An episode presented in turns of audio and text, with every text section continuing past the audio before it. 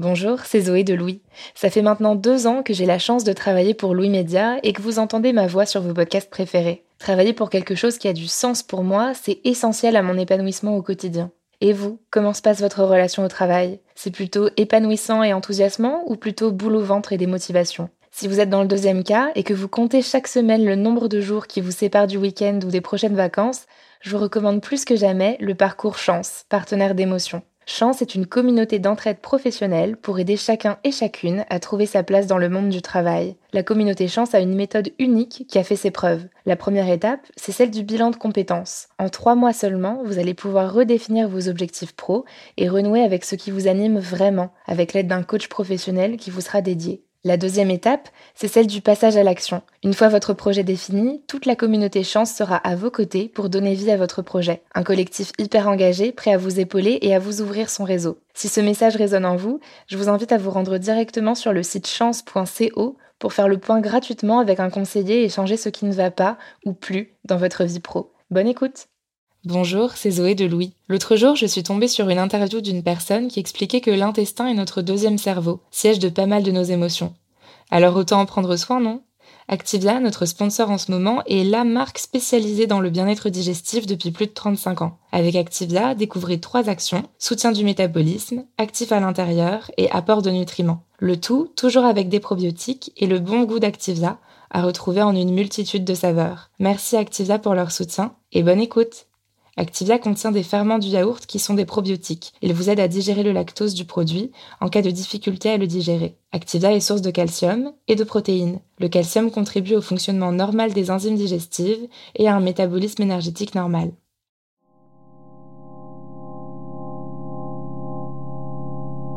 Ça vous est forcément déjà arrivé d'en vouloir à quelqu'un. Parce qu'on vous a fait une remarque que vous avez mal prise parce que vous êtes persuadé d'avoir eu raison, mais que la personne en face ne l'entendait pas de la même oreille que vous. Ça vous a alors fait cogiter, ruminer, et ça a pris de la place dans votre cerveau.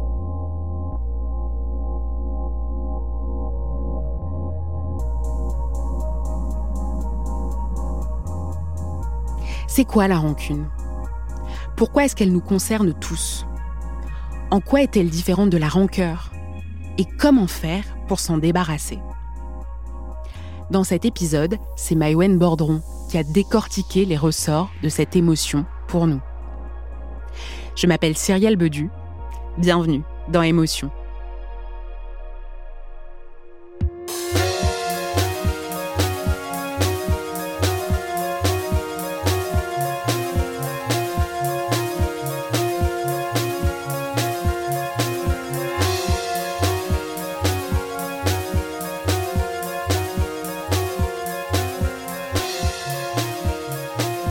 Vous est donc sans doute déjà arrivé à des degrés différents d'en vouloir à quelqu'un.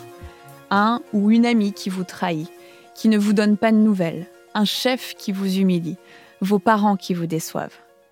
La rancune se transmet parfois de génération en génération. Une vieille histoire de famille qu'on ressasse, des problèmes de voisinage qui perdurent. Certains apprennent même à devenir rancuniers en se calquant sur le modèle parental. C'est ce qui est arrivé à Mathieu. Il vit en région parisienne et a aujourd'hui 37 ans. Et très tôt, il s'est imprégné de la rancune transmise par sa mère. Il a commencé à la ressentir notamment à partir du divorce de ses parents. Ma mère, euh, quand j'étais plus jeune, on était allés vivre euh, tous les deux dans une, grande maison, enfin grande, petite maison, enfin bref. On, vivait que tous les deux et, euh, et quand je la vexais, quand elle, était vexée, euh, elle faisait la tête. Elle s'enfermait dans un mur de silence. Ma mère, c'est euh, son grand truc, c'est le silence, c'est pas lui parler pendant longtemps. Ça a été, euh, ça a créé un rapport un petit peu difficile hein, avec elle. Je me souviens quand, quand je la vexais, ma mère, elle se, elle se recroquevillait sur elle. En fait, c'était, elle voulait plus entendre parler de quoi que ce soit. Et elle me ressortait régulièrement les choses du, voilà, euh, qui s'était passé. Euh, enfin, pas, le pardon facile. C'est quelque chose de très, euh, très compliqué. Ma mère, elle a, elle avait quelque chose de, comment dire. ce qu'elle voulait, c'était me punir, me punir beaucoup. C'est en voyant sa mère être rancunière que Mathieu l'est devenu aussi. La rancune a très vite fait partie de son quotidien et elle a à son tour progressivement infiltré ses relations aux autres. Il y a une histoire en particulier qui l'a marqué avec un de ses amis très proches. Ce trentenaire s'en rappelle encore.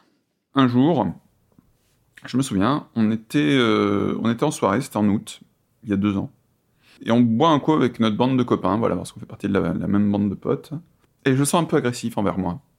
Et puis à un moment, il, me lance une première pique.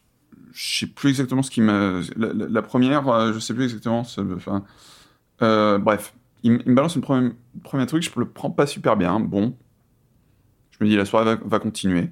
Et puis je lui parle d'un truc qu'il y, avait à ce moment-là, c'est que j'avais un problème d'image de moi.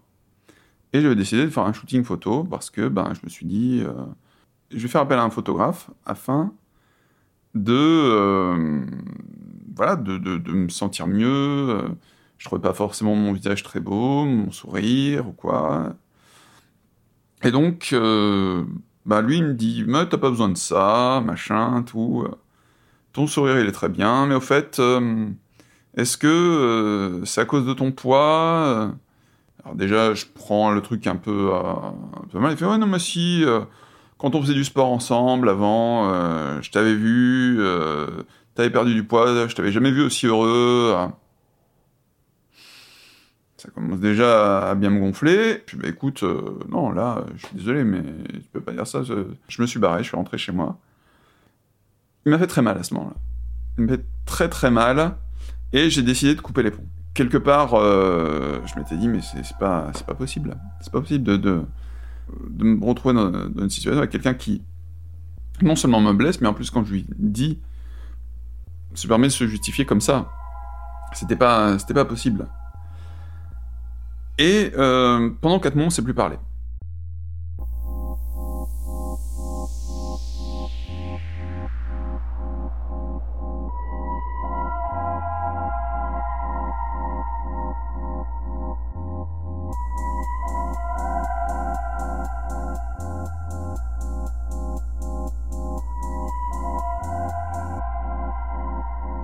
On a en soi euh, quelque chose qui fait mal. On a, comme si on avait un oursin dans l'estomac.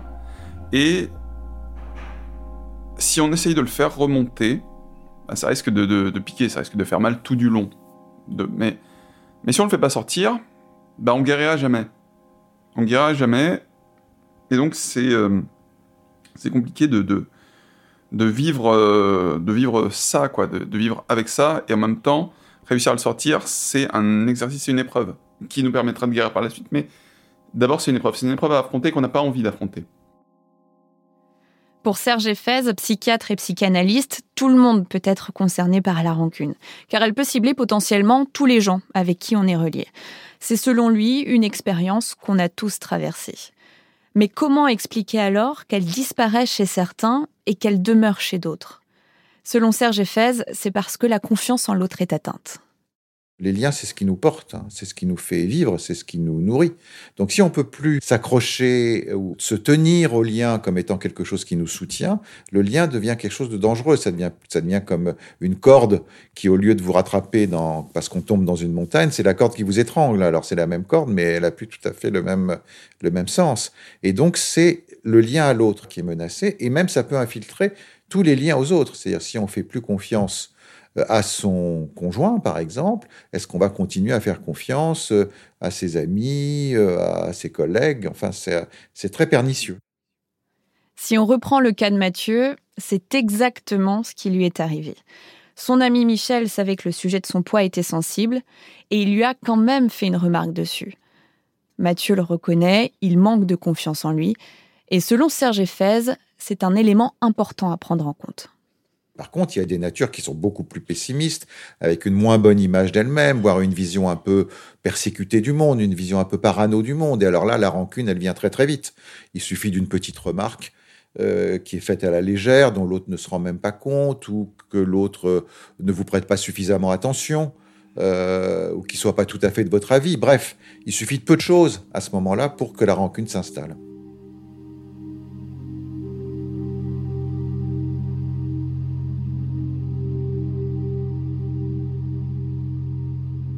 La rancune, c'est donc en vouloir à quelqu'un. On n'a pas forcément exprimé ce ressentiment à ce moment-là et on l'a mis dans une armoire. C'est en tout cas la métaphore qu'utilise Serge Éphèse pour décrire la rancune. On remplit au fur et à mesure les tiroirs de cette armoire. On garde cette rancune, on se repasse l'histoire en boucle, on n'arrive pas à s'en défaire. Et vient alors une phase de macération, de rumination, qui peut avoir des conséquences sur la santé si les tiroirs ne sont pas vidés. La rancune, elle s'accumule, encore une fois. Ces armoires, ces tiroirs, et c'est ça qui sont à l'intérieur de nous, ils sont dans notre corps. Et ça peut être très lourd. Donc, euh, ça peut créer des... chacun réagit après avec euh, sa structure mentale. On peut développer des troubles psychosomatiques, on peut développer un ulcère, un ulcère euh, mais on peut aussi développer une dépression ou une anxiété extrêmement forte. L'accumulation de la rancune peut être à l'origine de troubles de troubles physiques, de troubles psychiques, ou les deux. Dans le cas de Mathieu, cette rancune qu'il a si souvent lui cause des troubles du sommeil. Il a du mal à dormir, il fait parfois des insomnies. Les conséquences de la rancune sur la santé physique et mentale ont été démontrées par des chercheurs aux États-Unis notamment, où depuis plusieurs années, Lorraine Toussaint, un professeur en psychologie au Luther College dans l'Iowa, mène des études sur cette question. Il a notamment observé que les personnes qui gardaient de la rancune développaient plus de problèmes de santé que les autres. The bitterness and sometimes what we call uh, we use the word holding a grudge against L'amertume et ce qu'on appelle la rancune ou avoir une dent contre des gens, ce sont des émotions qui rendent stressant, en colère, hostile parfois. Ces expériences ont des conséquences sur le plan biologique. Elles entraînent une augmentation du rythme cardiaque, elles augmentent la pression artérielle, elles provoquent la sécrétion d'hormones qui sont normalement produites lors d'expériences stressantes en petite quantité, ça n'a pas de conséquences. Mais si notre corps est exposé plus longtemps et de façon plus chronique à ces hormones, il a plus de difficultés à les intégrer de façon adéquate et efficace. Donc ce type d'émotions qui nous font garder de la rancune et de l'amertume envers des événements passés, ou envers des personnes qui nous ont fait du mal ou dit des choses peuvent déclencher des mécanismes biologiques qui pourront faire de nous des personnes en colère, hostiles, stressées. Et ça, ça entraîne une mauvaise santé mentale et physique, parce qu'on sait aujourd'hui que le stress est lié à toutes ces conséquences négatives. La rancune peut donc nous ronger de l'intérieur. Mais comment s'en débarrasser quand elle nous fait tant de mal? Pour Serge Éphèse, puisque la rancune vient d'un lien altéré avec l'autre, comme il nous le disait au début, il faut donc forcément repasser par l'autre pour s'en débarrasser. Déjà, le fait que l'autre prenne conscience qu'il vous a fait du mal, ou qui vous a euh, donné le sentiment de, vous trahir ou de ne pas vous soutenir, eh bien, ça permet de retisser le lien déjà. C'est-à-dire la façon dont l'autre va réagir à ça, c'est-à-dire s'il l'entend, si même peut-être il s'excuse ou s'il prend conscience de ce qui s'est passé, eh bien, ça, le, le lien qui s'est un peu effiloché, eh bien, il peut se retricoter, se refabriquer autour de ça. Par contre, si l'autre ne reconnaît rien, euh, si l'autre n'est pas du tout à la mesure de ce que vous ressentez, eh bien, à ce moment-là, ça peut permettre de prendre de la distance. C'est-à-dire, on se dit, bah voilà, bah, l'autre, il me convient pas, il n'est pas comme j'ai envie qu'il soit, il n'est plus ce qu'il a été pour moi. Et donc, là aussi, ça permet de s'en dégager. Si par contre, euh, on n'exprime pas euh, ce qui s'est passé. Alors, ça peut être, encore une fois, en parler directement avec l'autre pour ajuster le lien. Ça peut être en parler, par exemple, à d'autres amis ou des gens de confiance qui vont aussi réajuster les choses en disant, tu ne dois pas voir les choses de cette façon, qui vont permettre de, retravailler l'événement, je, je, dirais. La, la pire chose, c'est de le garder pour soi, c'est-à-dire ça s'accumule ça s'accumule, ça s'accumule. Et si ça déborde, eh bien, on peut rentrer véritablement dans une dépression, par exemple, ou dans une très mauvaise image de soi, ou dans un rapport extrêmement agressif aux autres.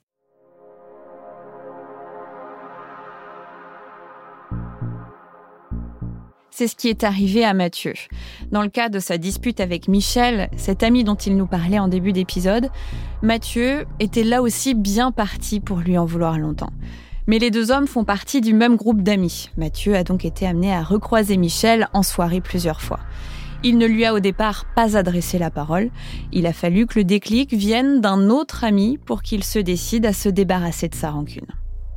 On était au bar et euh, on a un, pote à nous qui euh, me dit oui, tu devrais quand même lui parler, etc. Euh, tu vas voir, ça va ça. Enfin, je sais plus exactement ce qui me sort.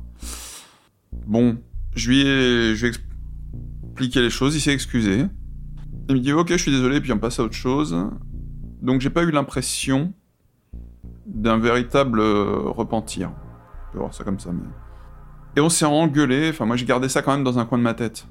C'est... On s'est engueulé encore euh, quelques mois plus tard. Et je me suis dit, non, je suis trop fatigué. C'est trop prenant. La rancune, c'est quelque chose de très prenant, c'est quelque chose de très euh, énergivore. Chose que je peux pas euh, continuer à garder éternellement, éternellement, éternellement, éternellement. Au bout d'un moment, ça me bouffe. C'est très, c'est très stressant, c'est très. Euh, on vit avec quelque chose dans, dans, un coin de notre tête. Donc ce truc est encore dans, dans un coin de notre tête, ben, c'est, on n'a pas de la place pour autre chose.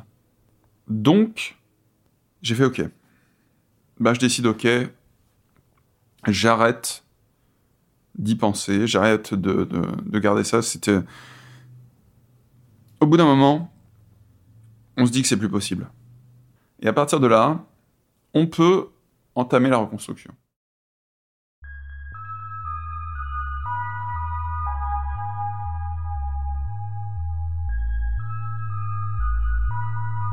Cette reconstruction, c'est un processus qui a pris du temps à Mathieu. Il aura fallu tout un cheminement de plusieurs mois avant d'y arriver. Mais Mathieu était amené à revoir Michel. Leur amitié datait de plus de dix ans, ce qui a, dans son cas, facilité le pardon. Le pardon. Cela peut avoir des vertus en matière de santé physique et psychique, et cela peut aider à se débarrasser de sa rancune. Lors de ses recherches, Lorraine Toussaint, le professeur en psychologie du Luther College, s'est en effet rendu compte que les gens qui avaient une meilleure propension à pardonner parvenaient à diminuer leur rancune. Selon lui, il y a des cas par contre où l'expérience qui provoque la rancune est tellement traumatisante que le pardon n'est même pas envisageable. La rancune s'exprime alors dans sa version la plus extrême. Elle est tellement forte qu'elle peut se transformer en colère, voire en haine. C'est ce qui est arrivé à Philippe Guéméné, un père de famille qui vit près de Rennes. Le 7 juillet 2018, son fils, Dorian, a été frappé jusqu'à la mort à la sortie d'une boîte de nuit. Même si les meurtriers présumés de son fils sont condamnés par la justice, Philippe Guéméné en voudra toute sa vie à ceux qui l'ont privé de son fils. Toute ma vie, je leur en voudrais. Toute ma vie. Je leur pardonnerai jamais. Je ne pardonnerai jamais de m'avoir enlevé euh, mon fils. Euh, voilà, il avait 24 ans voilà, c'est, il nous manque, vous voyez, c'est, on, est, on se sent toujours mal, on a toujours quelque chose qui nous manque et qui nous manquera tout le temps. Ça, c'est, inévitable. Dans son cas, ce qui pourrait l'aider à supporter sa rancune, c'est que justice soit faite et que les meurtriers présumés de son fils soient condamnés. Ça nous aidera certainement, oui. Si effectivement on a une peine qui, qui, qui, qui soit adéquate par rapport à ce qu'ils ont fait, et éventuellement, ça peut nous aider à, faire une partie du deuil. Ça ne nous fera pas revenir notre fils, on y pense toujours. Pour l'instant, on a du mal à, dire qu'il ne viendra plus. Peut-être que le procès nous aidera par rapport à ça, justement. Lorsque la rancune est si forte et qu'elle se transforme en colère immuable, le désir de vengeance peut rapidement apparaître. Philippe Guéméné le reconnaît, il a d'abord pensé à se venger, à faire payer le mal qu'on lui a fait en lui enlevant son fils, avant de finalement réussir à s'en détacher avec du recul. Selon le psychiatre Serge Effez, la vengeance reste la plupart du temps à l'état de désir. Souvent, on se refait plutôt le film dans la tête. Et dans ce cas-là, la rancune s'auto-entretient. Elle peut activer des ruminations. Hein, des, espèces de, scénarios imaginaires dans lesquels euh, on exprime les choses ou dans lesquels on se venge ou euh, euh, etc. Euh, mais elle, elle n'appelle pas toujours euh, des actes de vengeance à proprement parler, mais ça peut aller jusque-là. Moi, j'ai vu encore récemment une femme qui, quand elle a appris qu'elle a été trompée, elle est allée crever les pneus de son, de son amant, par exemple. Voilà. Mais en tout cas, les, les, les, les scénarios intérieurs de vengeance, ils sont très présents et, et, ils participent de cette rumination. Parce que ça veut dire qu'on joue dans l'imaginaire des scènes qu'on ne joue pas dans la réalité. Et donc, on a beaucoup de mal à s'en détacher, en fait. Ça devient plus dangereux quand la rancune vise non pas une personne, mais un groupe dans son ensemble. C'est la nuance entre la rancune et la rancœur. La rancune est plus ciblée. On en veut à quelqu'un pour quelque chose de précis. Alors que la rancœur est un sentiment plus diffus. On éprouve alors du mal-être. On en veut aux autres en général sans distinction. Et on ne sait pas vers qui diriger son malaise. Il est donc plus dur de se débarrasser de la rancœur que de la rancune, selon Serge Effez.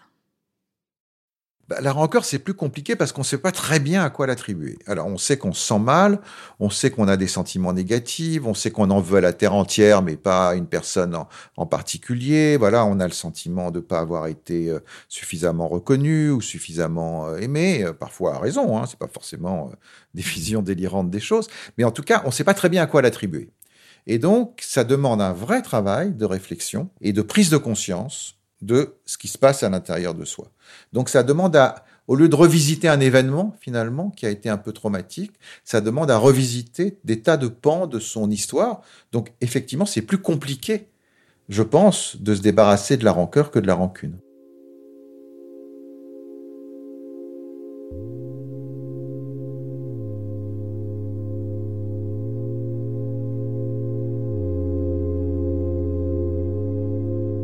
La rancœur peut parfois se construire à travers l'affrontement de deux groupes ennemis.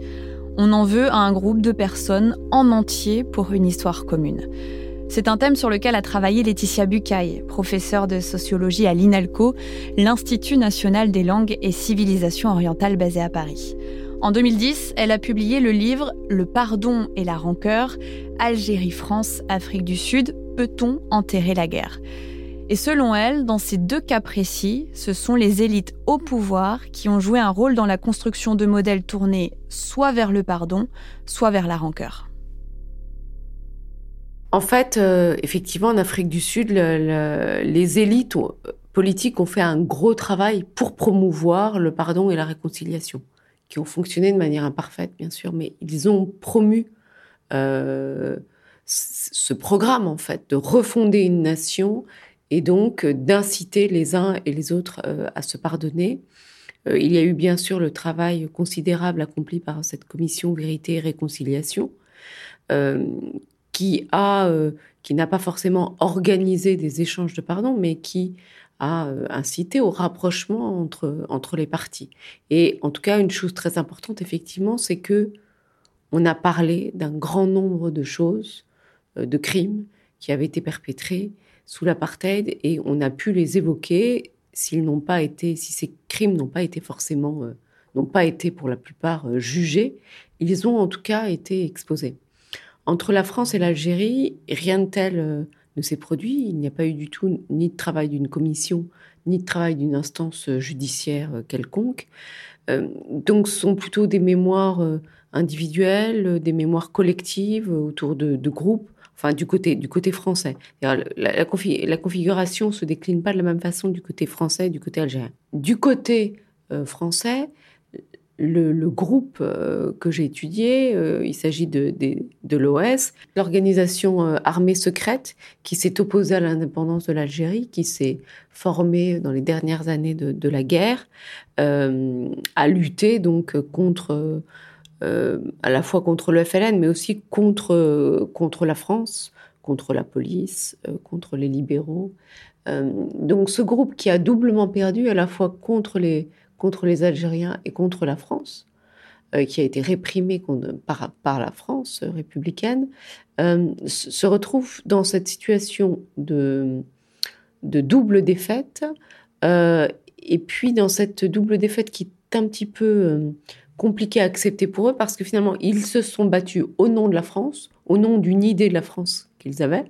Et finalement, cette France les euh, condamne. Donc, il y a une espèce de d'impossibilité, enfin ou de difficulté là à expliquer sa trajectoire politique qui nourrit le ressentiment, qui nourrit l'amertume, le discours, un discours de rancœur contre l'Algérie indépendante, mais surtout en fait contre la France de De Gaulle et contre, l'État français. Lors de ses recherches en Afrique du Sud, pays où le modèle du pardon a, selon elle, été favorisé par les élites au pouvoir, Laetitia Bucaille a rencontré une femme qui a décidé de pardonner contre toute attente à l'un des responsables de la mort de sa fille. Il s'agissait d'une africaneur, une femme blanche descendante des colons européens. Et dans son cas, la rancœur contre tout un groupe de personnes a alors disparu au profit du pardon. C'est une femme africanaire qui a perdu euh, sa fille lors d'un attentat euh, organisé par le Pan-Africanist Congress, qui a eu lieu au début des années 1990. Et elle a euh, rencontré le commanditaire de cet attentat, auquel elle a décidé de pardonner, effectivement, sans que celui-ci demande pardon. D'ailleurs, c'est quelque chose euh, qui se passe souvent dans l'autre sens, c'est-à-dire que souvent c'était des hommes blancs qui euh, devaient faire face à des femmes euh, noires. Là, c'est le contraire. Pour cette femme africanaire, elle a décidé de pardonner à, cet homme qui ne lui a pas, qui ne lui a pas demandé pardon. Elle, elle dit que dans son dans sa gestuelle, dans son body language, elle avait senti que il lui demandait pardon. Enfin, c'est quand même une question d'interprétation. Non seulement elle lui a pardonné, mais elle a euh, établi avec lui une fondation au nom de sa fille, mais qui œuvre en faveur du village dont est originaire cet homme. Parce que euh, ils ont parlé ensemble, bien sûr. Cet homme a expliqué euh, son parcours, euh, la situation de pauvreté dans laquelle se trouvait son village, etc. Donc c'est effectivement assez particulier. Dans le cas de cette femme, la rancœur contre le groupe à l'origine de la mort de sa fille s'est donc transformée en rancune envers un homme, puis en pardon. À travers l'exemple de cette femme sud-africaine, on comprend donc qu'on peut parfois se débarrasser de sa rancune, même quand l'autre n'est pas prêt à faciliter cette démarche. Mais comment faire pour se débarrasser de sa rancune quand celui à qui on en veut n'est plus là, quand on se retrouve seul avec? Mathieu garde encore aujourd'hui en lui de la rancune envers des camarades de classe qu'il ne reverra pas. Il aurait pu ne jamais se dépêtrer de cette émotion, mais il a appris à tourner la page sans en passer par un lien avec l'autre.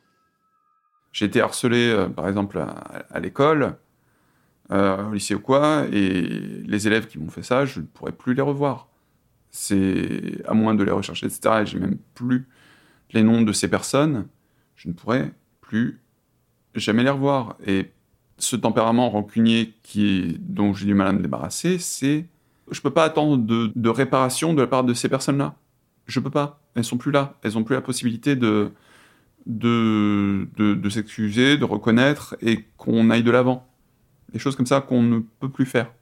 Il n'y aura pas toujours du répondant, de la part euh, de l'autre en face, et, euh, et que c'est pas pour l'autre qu'il faut pardonner, c'est pour nous.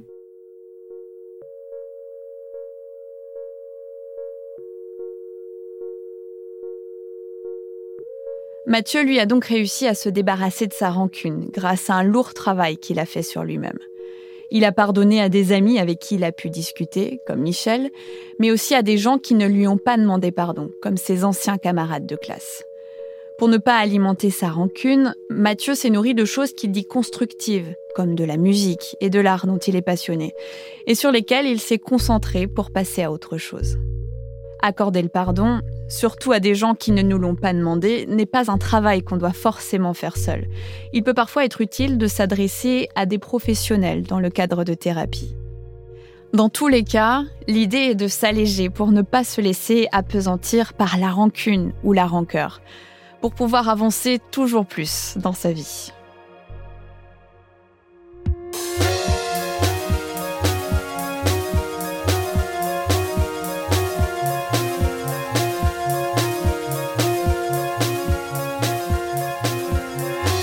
Vous venez d'écouter Émotion, un podcast de Louis Média. Suivez-nous sur Instagram et Twitter, at Émotion Podcast, émotion avec un S. Vous y trouverez nos recommandations de lecture sur la rancune et encore tout un tas de livres sur plein d'autres émotions. Maïwen Bordron a réalisé cet épisode sur la rancune. J'en étais à la rédaction en chef.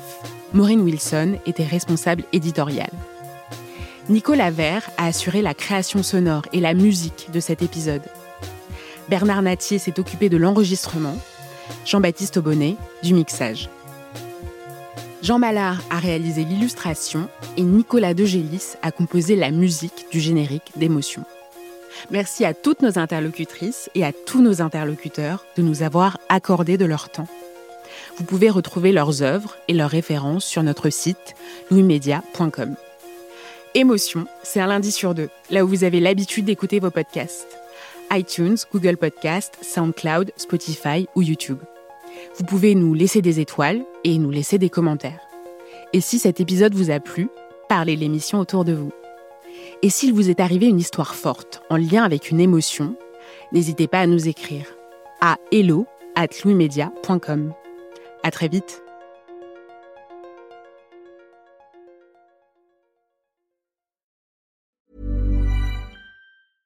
Hiring for your small business? If you're not looking for professionals on LinkedIn, you're looking in the wrong place. That's like looking for your car keys in a fish tank.